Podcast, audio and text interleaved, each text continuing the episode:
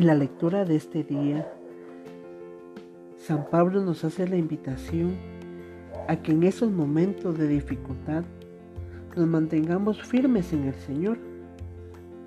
Esa firmeza que nos lleva a vivir intensamente cada día como si fuera el último. En tener y poder llevar en nuestro diario vivir la alegría que viene de lo alto. Una alegría de Dios que sobrepasa en toda la alegría terrenal. Esa alegría que nos lleva a estar siempre dispuestos a mantener la calma ante las dificultades de la vida, a confiar en el Señor y a ser hijos agradecidos con Él.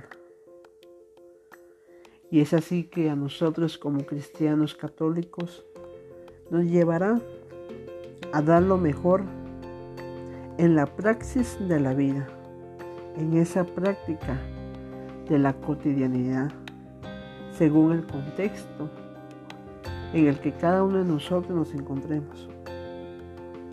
Familia, trabajo, estudio, etc. Esto según el fruto que se obtiene de ese encuentro de face a face, de cara a cara con el Maestro.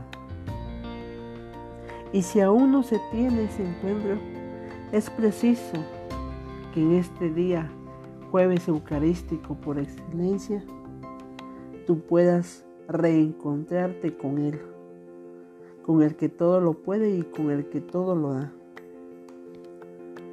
a través de alimentar tu vida espiritual y poder verlo reflejado en ese prójimo que está desde tu contexto. Por ello, es preciso aceptar, amar y compartir todo lo que se tiene, sin reprochar alguna cosa que nos haga falta, algún bien material, sino estando firmes y alegres con el Señor. En esa paga de poder decir en hechos que todo lo puedo con aquel que me da fuerza. Que nuestro buen Dios nos bendiga y que en este día seamos unos cristianos alegres, dispuestos a reencontrarnos con Él y a vivir al máximo el don de la vida.